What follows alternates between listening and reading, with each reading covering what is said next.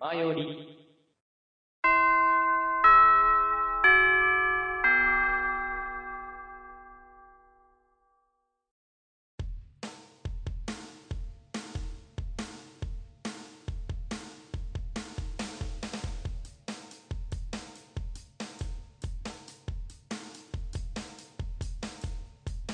口を開けば健康の話はい、それではエンディングのお時間になりましたということで、えはー。まあ話題がね図らずも図らずもということにはなりましたけども、そうね。まあ、とりあえずね、リアラ、リアラ話からね、始まって。いや、もう、リアラはワクワクしますよ。すっごい。いやーねもう声優さんの供給もねもっと今求めてますからいや、どんどんラジオ、ラジオは皆さん見てほしい、聞いてほしいね。今、うんラブライブの公式チャンネルの方で、ね、ゆいが丘のラジオ始まってますから。はい。であとまあ普通にね生放送の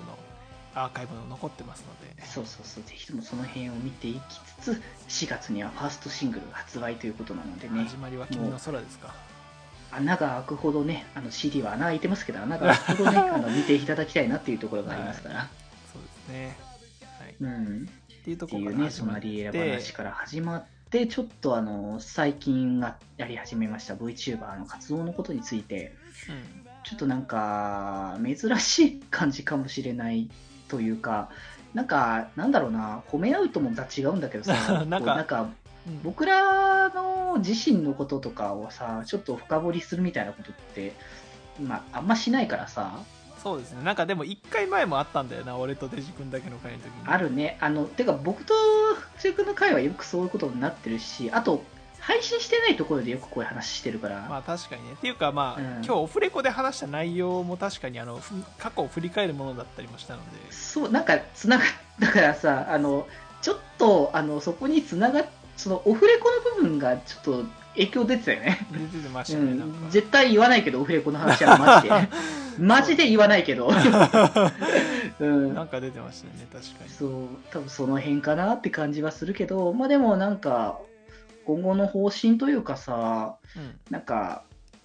こう、気持ちちょっと話せてよかったなっていうのは、そうですね。まあ再確認できたというかまあみんな無理しないようにねうん、続けていけたらそなというところが。う。なんか、そこら辺をなんかすごく僕も気にしてはいたから、どうしても。そうですね、うん。だからそこら辺の部分をちゃんとお互いに理解して分かったっていうところは大きかったかなと思うから、はいまあ、八尾君とも話したからこそ福君とかね、またどっかで話したらいいかなっていうところもあるけど、はいでも一番気にかけてるのは福君なので僕は。なんだかんだとね、気にかけてるのは。気になっちゃうんだよなっていうね、うん。そういう部分があるのでね、やっぱ皆さんもね、福君には優しくしてあげてくださいね。基本的に僕は、あの、福君には全肯定みたいな感じで甘す甘い。いや甘え甘やかしたくなる可愛さがありますからやっぱりそうなんですよ。年上なんだよ。な俺にとっては あ、いや、あ、年下かあ年下か年下ですねあなんかあのちょっと次元が来る、来るってことです世界が違うからなんか記憶がなんかこんなまあまあまあ、ちょっと混濁するところはありますけれども、一応僕ら17、16、15点ややっていますので。はい。ねはいということで、まああのそんな感じで進めてまいりましたけれども、えーはいはい。宣伝のコーナーということで。まずはじゃあ僕からあの紹介しようかなというところなんですけど、はい。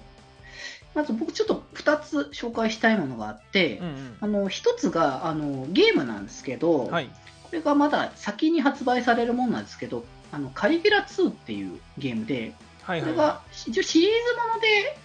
1弾がまあ、もともと出てたんですけど、ビータと、えーとうん。プレステ4とスイッチかなうんで出てたんですけど、これの第2弾ということで、これが結構その、ボーカロイドとかを結構主はいはいはい。軸というか、まあ、そのバーチャドールって世界ゲームの中では言ってるんですけど、そこのバーチャドール、ぼまあ、いわゆるボカロ的なものに感情が宿ってしまったみたいなところで、うん。あのそでその感情が宿ったあの者たちが結構歌ってたのが暗い感情のものだったりとかっていうので、まあ、今回その第2弾ということで前回とはまた違ったあのバーチャドールが出てきてでそのリルーっていうあの世界をねこう作ってしまったリグレットっていう、あのバーチャドールがいたんですけどそのキャラクターがその辛いっていう後悔をあのしたキャラクターたちをあのそのもう一度あの繰り返しその後悔を変えるための新しい世界を作ってそこに閉じ込めてしまうっていうところで、でそこからあの出ていくために、あの、帰宅部というね、あの、ものを結成するっていうのが、まあ、大枠のお話うん。なんですけど、この作品、さっきも言った通り、ボカロ的な形でバーチャドールっていうのがいるので、そのバーチャドールが歌うための歌があるんですけど、はい。その歌を作ってるのが学士っていうのがいて、うん。その学士たちに、あの、もうボイスもね、ついてるんですけど、当てがわれたボーカロイドの、僕、あの、コンポーザーさんがいるんですよ。はいはい。ボカロ P ってことですか？そうそうそう、ボカロ P っていう形で、まあ前回も結構有名な方だったり、まあ、八中君が好きなね、キノキオキノピオ P さん。ピノピノキオ P ですか？ちょっとね、忘れてましたけど。うん、で、えっ、と、そんな形がやったんですけど、今回は、あの、メインの、こう、今出てる楽曲の、ぼあの、作り手だったりすると、笹倉優慶さん。はいはいだったりとか。桜井さんはい。うん。だったりとか、あと、最新で、あの、紹介されたものだと、まあ、ケムさんですね。ああはいはいまあ、あの、堀江翔太さんですね。あの、アニメ的に言ってるリさんのねうん、そうそうそう、だったりとかするっていうところで、結構ボカロにもハマってる人も来るし、他のファン層にも来るんじゃないかなって思ったので、まあ、ぜひともちょっとやってもらえたらなと思っております。はいはいはい。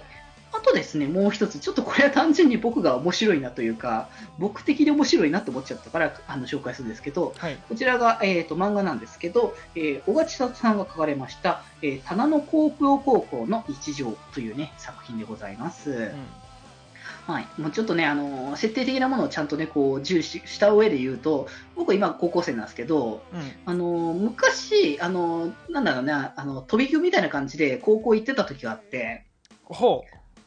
でその時に僕、工業高校に行ってたんですよ。なるほどねなんか風の噂では聞いてますけれども、そうそうそう。で、その工業高校に行ってた時にっていうことがあって、これ、工業高校の日常を結構描いてるお話はいっていうことだったんで、僕的にやっぱよくあ馴染み深いものってこうあったりとかしつつ、あとこの、えー、と紹介されてるっていうか、そのメインで出てくるのが、電気科の学校、こうなんですけど、で電気科学校っていうか、電気科のクラスの話なんですけど、僕が言ってたのが、まあ、1、2年、1 2年からちょっと科が変わるみたいな感じだったんですけど、うん電気情報科っていう科で、おおドンピシャってことですか？そうなんですよ。だから結構ね、あの、あるあるみたいなのが結構いっぱい出てきて、へすっげえ懐かしい。まあ、それこそまあ、電気科だけの話は置いといて、なんか工業高校の話だけにすると、あの、それぞれ科ごとに、あの、作業着の色、実習の時に作業着があるんですけど、はいはい着るんで、その作業着の色が違ったりとか、うんはい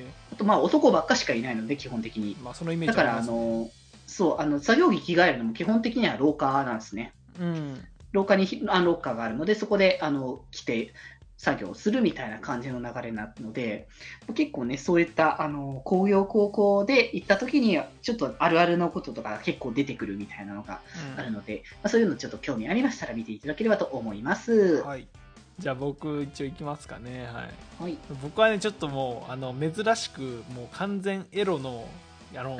あれなんですけどうんあの。ピクシブであの活動してらっしゃるあのシツーさんという方がいらっしゃってでその人が結構あの乳首にフォーカスしたエロいを結構上げるんですよね。で僕結構局所的にその攻めてるみたいなシチュエーションが大好きなんですけど、うん。そのその方のあの作品であのツインテちゃんっていう子が出てくるシリーズがありまして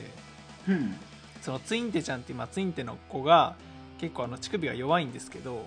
あの、うん。それを陽キャ君っていうあの子にややたらいじられてあの昇天してしまうみたいなやつがあるんですけど。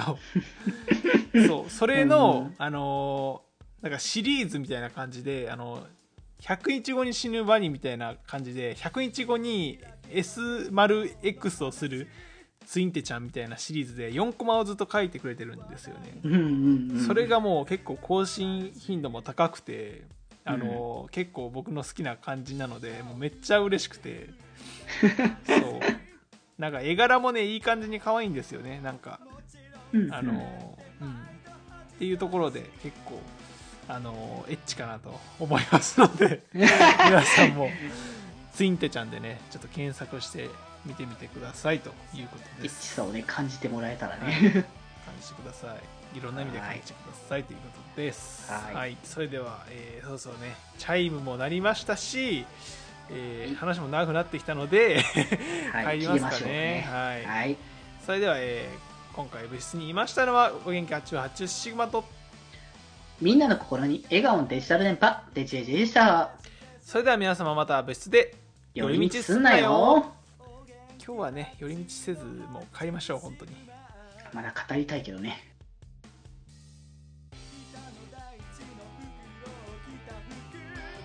気ままに寄り道クラブでは皆様のお便りを募集しています。メッセージの宛先は、よりみち .club.gmail.com その他感想は、ハッシュタグ、ひまよりにて募集しております。そして、この番組をお聞きの皆さん、ぜひぜひ番組購読をよろしくお願いします。